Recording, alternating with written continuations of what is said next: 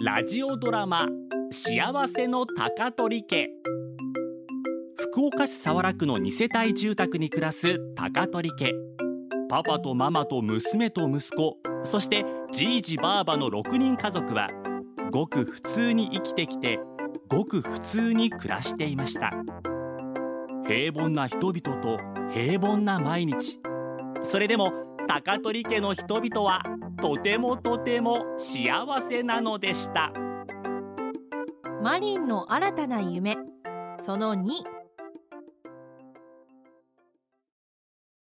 一時期の勢いが落ち着いたとはいえまだまだ小学生の夢にはユアチューバーの入ってくるとやな。一応憧れている子もまだいるようででもその理由がお金儲けできるからとか好きなことばっかやってられるからとかその軽くチャラい感じに親としては喜べないというか。アイドルになりたいとかスターになりたいっつうのも目立ちたいからとかまあまあ軽くてチャラいもんぞ。子供っちゃそげなもんぞ。大輔だってすぐそこの進学校に決めたのもすぐ家に帰ってゲームできるからやったもんね。カルチャラ子供の将来の夢っちゅうたら野球選手とか宇宙飛行士とか本当に夢のあるやつが定番やったとに最近小学生がえらい現実的な将来ば望むようになっとったろ？ああ公務員とか商社の会社員とか言い出したもんな。なんでやろうか？夢を語るのがかっこ悪いって思われるようになったみたいねそれってその時の世相を表しとっちゃろうけどね。そこへ行くとうちのマリンはまだ漫画家とかお花屋さんとかアイドルとか言うだけなんか普通に小学生らしいですね。マリンがユアチューバーになりたかっちゅうとも小学生らしい夢ば語っとるっちゅうこったいな。なんかほっこり。いや今のマリンのユアチューバー願望はそげなほっこりするようなもんやねえと思うけど確かに歌手になる作戦のためにユアチューバーになるようなことを言っとったけど。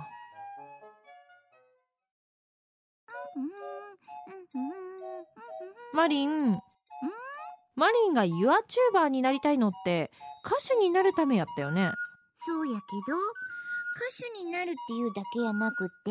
ネットやったら日本以外の国の人ともすぐにつながるしそこで作った曲が好かれればアニメのテーマ曲として選ばれたり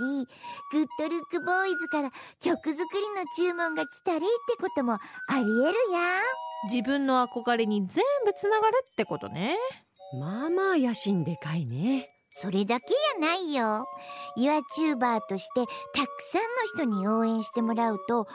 字として出るけん、その大きな数さえあれば信用にもなるけん、何をするにも有利になるやん。な、なるほど。先生が言いよったけど、この先の IT 社会で生きていくには、もっと世界とつながることを意識せんといかんとよ。それにはネット上の知識とか理解力とかもいるしさ。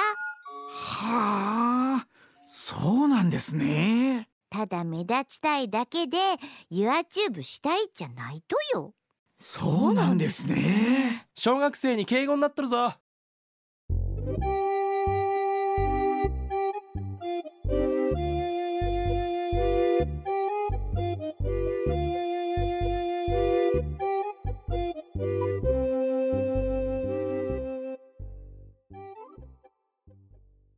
ここで Google ポッドキャストをご利用の方へお知らせです。Google ポッドキャストは2024年6月23日をもってサービスを終了します。引き続きこの番組をお楽しみいただくには、ラジコ、Apple Podcast、Spotify、Amazon Music、YouTube Music、いずれかのアプリをご利用ください。これからも RKB ラジオのポッドキャストをお楽しみください。